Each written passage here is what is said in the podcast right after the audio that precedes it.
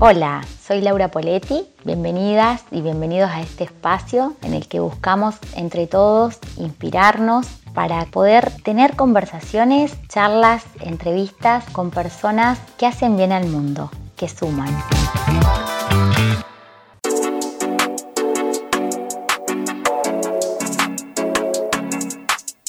Hola, estamos en Momento Zanzíbar con una argentina española. argentina, argentina de corazón siempre. La licenciada Lorena Senclusen, licenciada en Relaciones Internacionales, junto a Julieta Rivero, también licenciada en Relaciones Internacionales, que me ayuda en las entrevistas, y Pablo Moreto en producción aquí. Hola Lore, bienvenida. Hola Laura, muchas gracias, encantada de, compartir este momento con ustedes. Sí. Muchas gracias por, por contar conmigo. Estamos eh, acá en, esta experiencia de vida, como te contaba recién, estuvimos en un momento Zanzíbar con alguien que hace un año y medio, Paloma, que se fue hace un año y medio a España, y vos que hace 21 años estás en España, por favor. Sí, casi, no digo que toda la vida, pero casi media sí. La verdad que, que es una experiencia brutal, porque hay una parte de vos que siempre sigue estando aquí y y se mantiene aferrada a tus afectos, a tu gente, a, tu tierra, pero claro, mi vida también eh, allí se escribe también en tono personal con mi familia, con mi hijo y mi marido y, prácticamente toda mi vida profesional claro. fue allí. No tuviste experiencia laboral en Argentina, has laborado nada más que en, España, ¿no? Sí. sí. Contanos cómo fue esa, esa, esa impronta de ir, esa decisión de ir, qué fue lo que te llevó. Bueno, la verdad que me llevó la vida académica. Eh, con mi colega en Relaciones Internacionales. Eh, era una carrera que en el año 97 vos decías que vas a estudiar Relaciones Internacionales, la gente te decía, ¿y eso para qué sirve? Claro, debe haber sido duro. Era, como rompedor, ¿no? Lo más parecido, lo más conocido era el comercio exterior, pero bueno. Eh, mm, para mí es mi vocación. ¿eh? Yo eh, también en una entrevista que me hacían, me decían, ¿y algún día? Y digo, ¿y algún día? Como en la peli del becario, viste que el becario vuelve. Yo no sé, no pierdo la esperanza a lo mejor de irme a la ONU. Algún día. el, sueño de el sueño de todo licenciado en Relaciones Internacionales. Tal cual, tal cual. O la Unión Europea, yo que es el Mercosur, nunca se sabe. Claro, es un sueño como. como platónico, claro, es como. Es la meta. La meta. Y bueno, em, esa carrera tan multidisciplinaria, tan completa, eh, me abrió muchísimo las ideas y, bueno, y las perspectivas de, de, labrarte un futuro que podía ser acá o, fuera. Y la verdad que me llegó la oportunidad sin buscarlo abiertamente, aunque era un momento complicado en Argentina 2002. Eh, por la propia universidad donde estudié se, abrieron, se abrió una oportunidad de una beca en España y, y bueno, tuve la gran suerte y el honor de haber sido seleccionada porque, bueno, había terminado muy bien con un expediente académico estupendo en, la carrera y bueno, y eso me llevó a, ser seleccionada en, España, en la Escuela de Organización Industrial, a hacer un curso de especialización que lo aproveché como la gran ventana y la gran oportunidad de, de salir y de, bueno, y de buscar otras alternativas para seguirme perfeccionando, seguir creciendo a nivel formativo y, bueno, y una cosa fue llevando a la otra, de esto eh, fui seleccionada también para una beca en la, Universidad Complutense de Madrid para cursar un máster de dos años, eh, terminé el máster y bueno, ya me empecé a adentrar en el mundo laboral, claro. Eh, me llevó las oportunidades al sector de la banca, al sector, mira, ya, ya gesticulo, yo estoy llevando en momentos. Eh, me llevó, como te digo, a ir empezando en el sector bancario, financiero, en, ING, National Nederlanden, de ahí Y ahí trabajabas en puestos que tal vez no tenían relación directamente relación. Pero te ibas nutriendo. Sí, sí, era más bien una, eh, un tema comercial, pero bueno, irte forjando experiencia y por otro, nuevos conocimientos de, de otro sector. Eso llevó a que empezara en el año 2005, en la empresa actual, en la que estuve hasta finales del año pasado del Grupo Santander eh, y de BNP, Paribas, que es eh, una empresa dedicada sobre todo al tema de financiación, financiación hipotecaria, financiación para emprendimiento, para inversión inmobiliaria y muy relacionada al real estate, a la parte de los inmobiliarios, al sector profesional inmobiliario. Y, bueno, finales del año pasado, dentro del mismo holding, dentro del mismo grupo empresarial, eh, se me ofreció una nueva oportunidad eh, de, no sé, dar un paso más eh, y de abrir aún más la perspectiva. La, gerente general, la directora de una compañía, qué grande. Sí, sí, la verdad que sí, que ha sido un tremendo honor, un desafío maravilloso, porque bueno, es abrir tu mente y tu, tu perspectiva a una empresa al completo. La verdad que cuento con un equipo humano excelente a nivel del back office, ¿no? El nivel del equipo de la empresa en las distintas áreas que abordamos, comercial, eh, marketing, comunicación, formación, selección, eh, operaciones. Y por otro lado, bueno, todos nuestros asociados, todos nuestros gerentes, todas las oficinas que Comprar Casa tiene, tanto en España y bueno, mis colegas de Portugal también. La verdad que es una gran familia de las chaquetas rojas. Ay, sí, te veo, te vemos en redes con chaqueta rojo y era como una señal, ¿viste? Y la verdad que sí, fue el año pasado un año bastante de altibajos, a nivel personal fue un año duro Em, pero bueno, viste, la vida es así, es una montaña rusa. Eh, y fue esta oportunidad profesional, también a nivel académico. Yo siempre digo que soy un poco una estudiosa. en España se dice una empollona, viste, de, ah, bien. de estudiar y, también tuve la ocasión de hacer un nuevo máster, actualizarme. Em, eh, creo que fue la experiencia académica de mi vida, terminarlo en Berkeley, en California.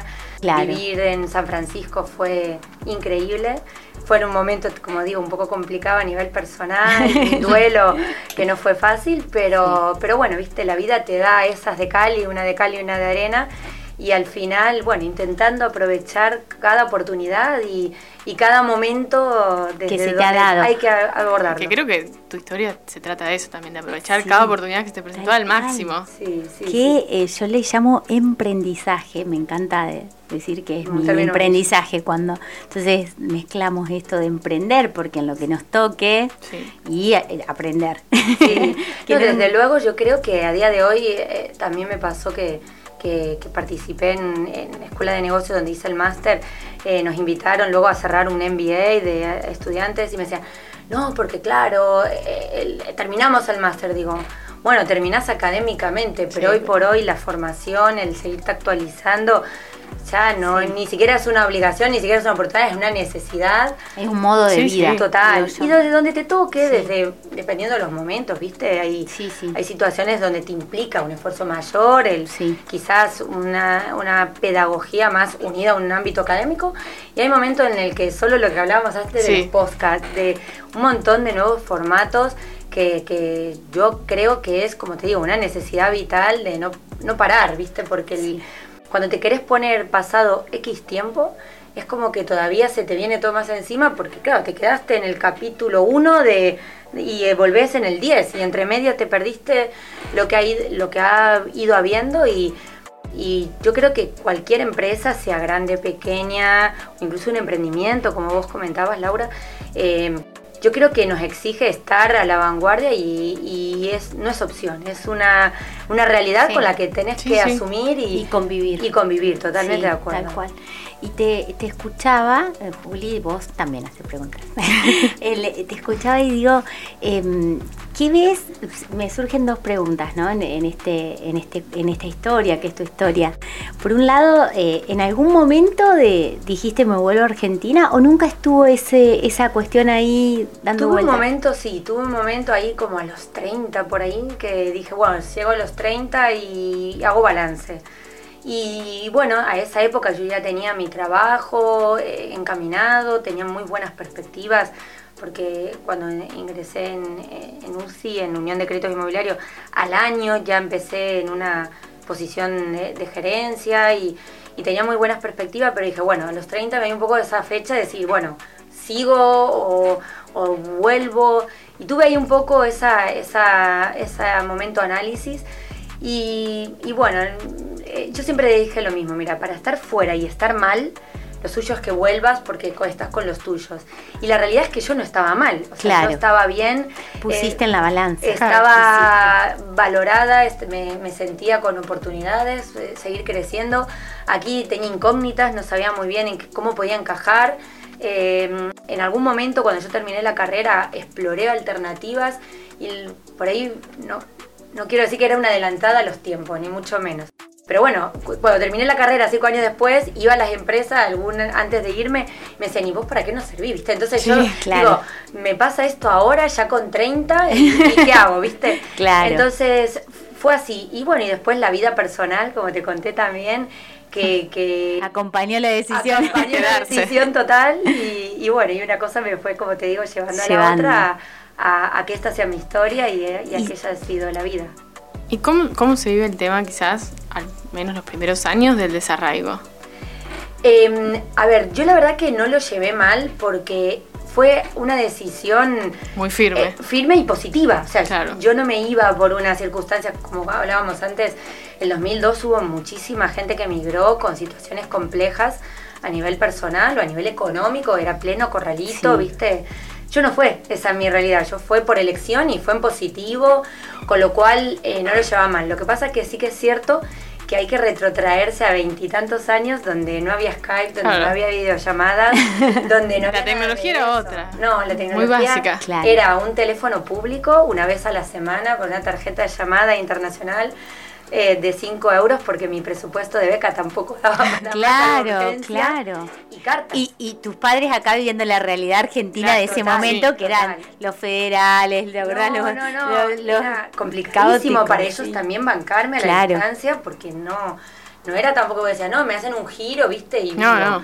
Entonces eh, había correo postal, estas cosas. Eso te iba a preguntar, cartas. Cartas escritas a mano, nos escribíamos una carta a la semana, lo que pasa es que tardaban un mes. Claro. Entonces la carta llegaba, yo tengo cajas de cartas de, de mis padres que, que algún día haré algo con ellas, no sé qué, será el, libro de mi vida, si no, me si no entramos en la ONU, Ahí está, hacemos el, libro de tu vida. al libro, eh, para escribir las memorias, pero bueno, era así, viste, esa, esa parte y yo siempre tengo que decir que sobre todo mis padres eh, tuvieron una amplitud de mira y una amplitud mental sí, de hace con una única hija. y para ese momento y mujer, de la vida, porque no, es lo mismo que ahora.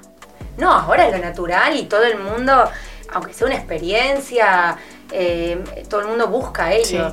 Eh, en mi caso, mi papá, yo creo que también él era un adelantado a los tiempos. Claro. Y, y siempre eh, fue como abrirle la jaula al pajarito y el pajarito que vuele o que vuelva o que salga o entre. Que sea libre. Pero siempre fue ese apoyo eh, incondicional, mi mamá también, obviamente.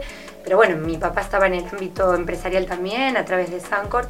Y yo creo que él fue realmente el visionario. Visionario, te preparó mentalmente, te prepararon. Cosas que y le habrá preparado a tu madre también para que acompañe la decisión. La mami lo sufrió más, claro. Seguro. Sí, sí, sí, mi papá, yo, qué sé yo, viste, qué sé cosas que en ese momento por ahí no lo valorabas, pero eh, yo estudiaba en Córdoba y vivía en Carlos Paz y hoy venía todos los días.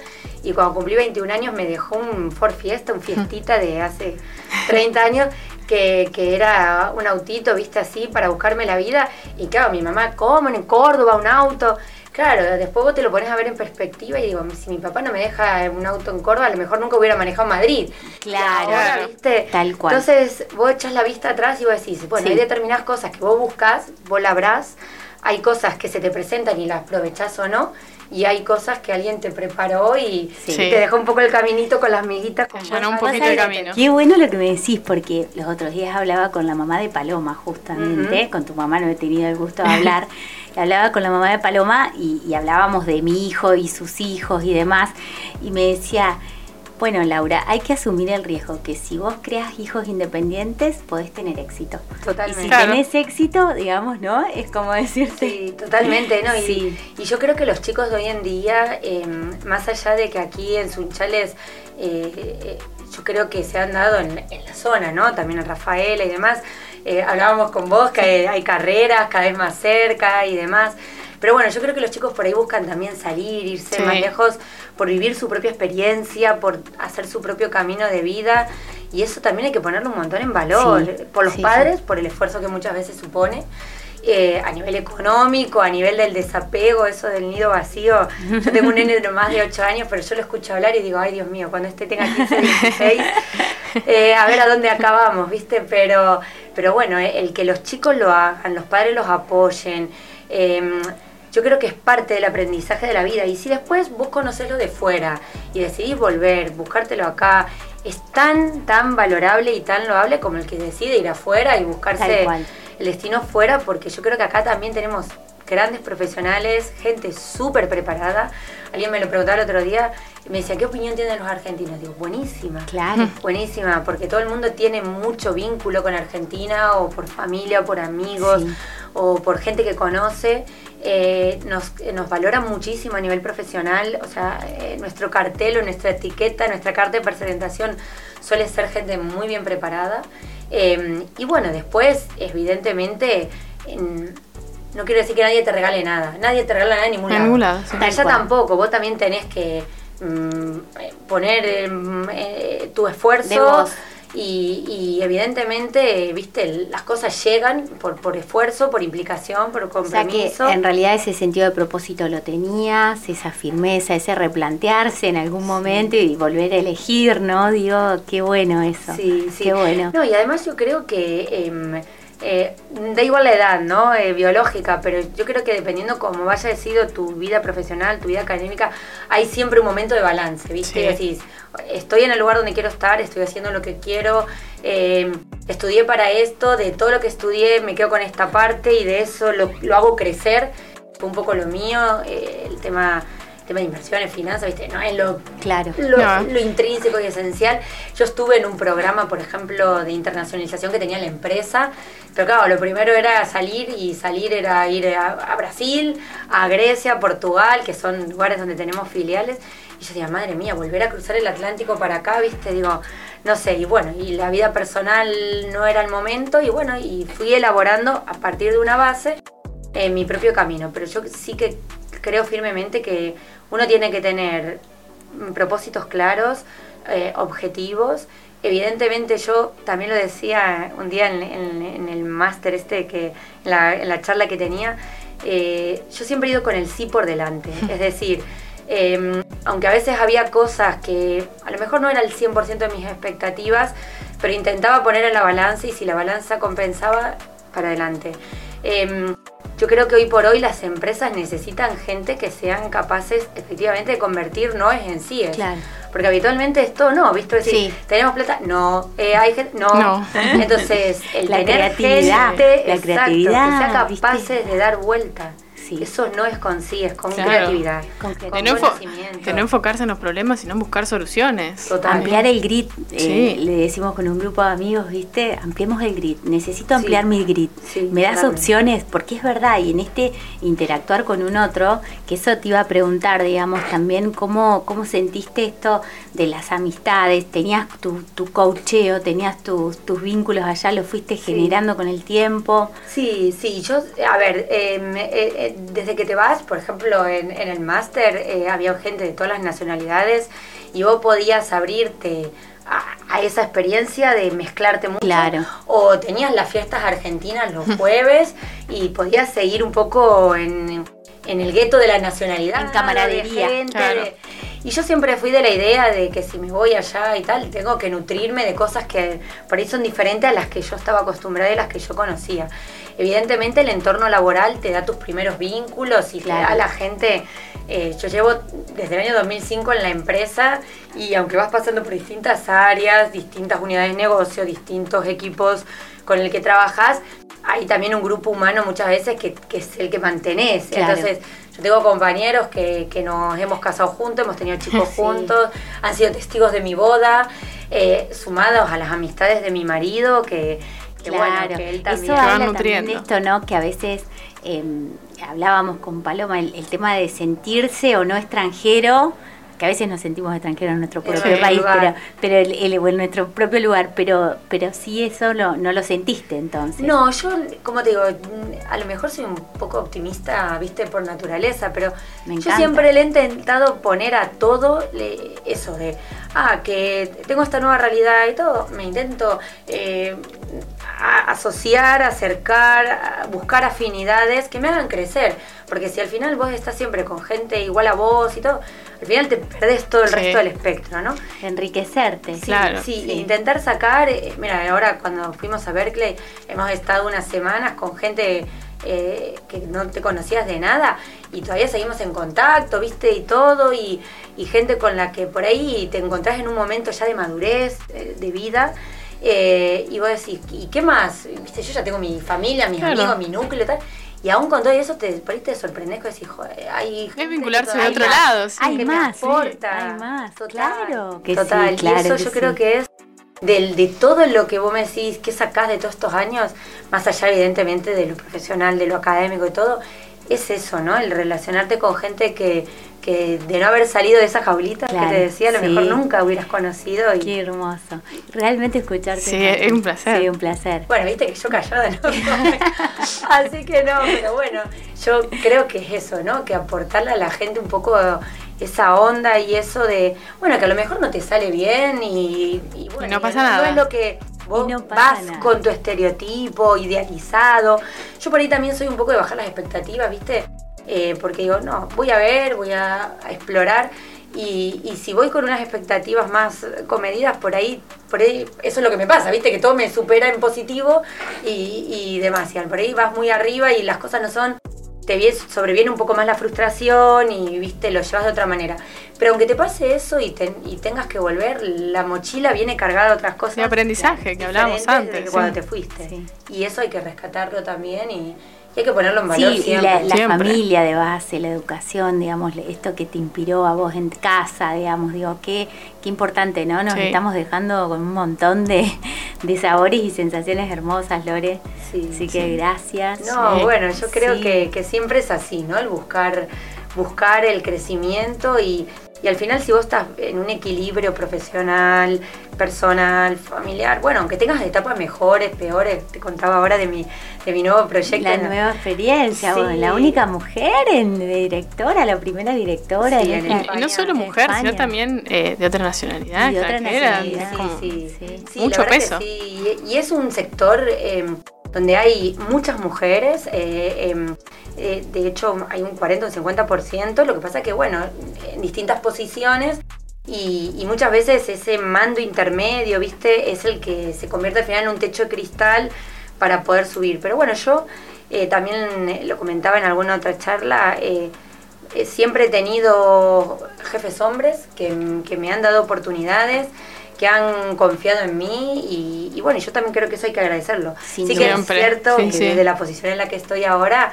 evidentemente intento tirar para arriba a, todo a todas las, compañeras que tengo y, la gente que me acompaña siendo mujer, ¿viste? Y, motivándolas también a que encuentren su camino, que no tiene que ser el mismo, pero, pero buscar en las capacidades de cada una y, exactamente, sí, exacto, ¿no? Porque esto también, digamos, y creo que, hay que, hacer énfasis en esto de que, que solas no podemos tampoco, ¿viste? Con esta ola y este movimiento, o sea, tenemos que asociarnos y en muchos casos, y a muchas nos ha pasado esto, que los hombres han sido los, los impulsores de nuestro rol o de nuestra capacidad. como papá, como mi jefe, como, o sea, Totalmente. y yo creo que em, cuando eh, tu compromiso, tus capacidades, tu formación, eh, todo lo que vos representás em, eh, está ahí, trasciende el que seas hombre o mujer. Yo la verdad que todo el tema de los cupos y, los porcentajes... Es como la, digamos, uno que lo va analizando y lo va aprendiendo, es como una, una cuestión del péndulo que se necesita para que... Totalmente. Un equilibrio. Para, para lograr después el equilibrio, claro. Sí, que em, eso, eh, evidentemente esas medidas son medidas de acceso, ¿no? Claro, de, dar el de abrir puertas. Correcto. Después creo que es la habilidad y la capacidad. Estoy completamente de acuerdo y, y, como digo, no solo es desde una posición de una empresa, sino todas las mujeres que tienen sus emprendimientos, que buscan nuevas fórmulas y cosas. Eh, a mí me encanta, ¿viste? Creo que son eh, gente que, que hay que apoyarle, no solo, evidentemente, en la realidad en la que se mueve el país, viste, el tema económico pesa mucho. Quizás allá eh, hay una realidad y unas posibilidades y unas herramientas a nivel económico que favorecen mucho más, ¿no? Pero acá cuando vos ves mujeres que, que aún con todo, ¿no? Aún con todo lo que hay, siguen y se buscan la vida y tienen garra y yo creo que esas, esas personas hay que ponerlas y valorarlas y apoyarlas a, tope porque al final, bueno, abren ese surco que después será el de muchas otras y tal cual. Y bueno, y son unas valientes, total. Sí. Bueno, y vos también, así que felicitaciones. Muchísimas gracias. Gracias por este rato en Momentos Zanzíbar, por compartirlo. Juli, no sé si querés hacer una pregunta. No, me voy llena de, como de esto que contagia. Energía. Sí, energía, positividad. Claro, energía. En, este mundo que parece que está mal. Claro, justo en este momento de, de, la realidad del país, es como, me parece que lo que ella deja es valiosísimo. Así que, gracias. gracias a usted. Buen regreso. Muchas gracias, a, A tu otro hogar. sí, sí, desde luego ese, viniste, corazoncito. Viniste, como digo, a la pista de aterrizaje un rato, recargaste combustible. Y ahora a volar. Y, y me lo llevo para allá y bueno, nada, yo agradecer de corazón eh, esta oportunidad, me encanta. Eh, em, creo que es un espacio valiosísimo y te felicito por, por, la iniciativa, por ser tan ahora estamos con Juli queriendo empezar un, nuevo momento Zanzíbar a ver qué, viste, para recrearnos también y, co-crear. y, es, lo que tú has dicho, co-crear, tal cual, esa es la palabra y, y seguir alimentando, que hay mucha gente que hace muchas cosas y bueno, y el que tenga este espacio, esta oportunidad de tener voz, es, de agradecer, así que enhorabuena a los tres. Un placer. y muchísimas gracias por, por contar conmigo. Gracias. Un placer a ustedes. Gracias.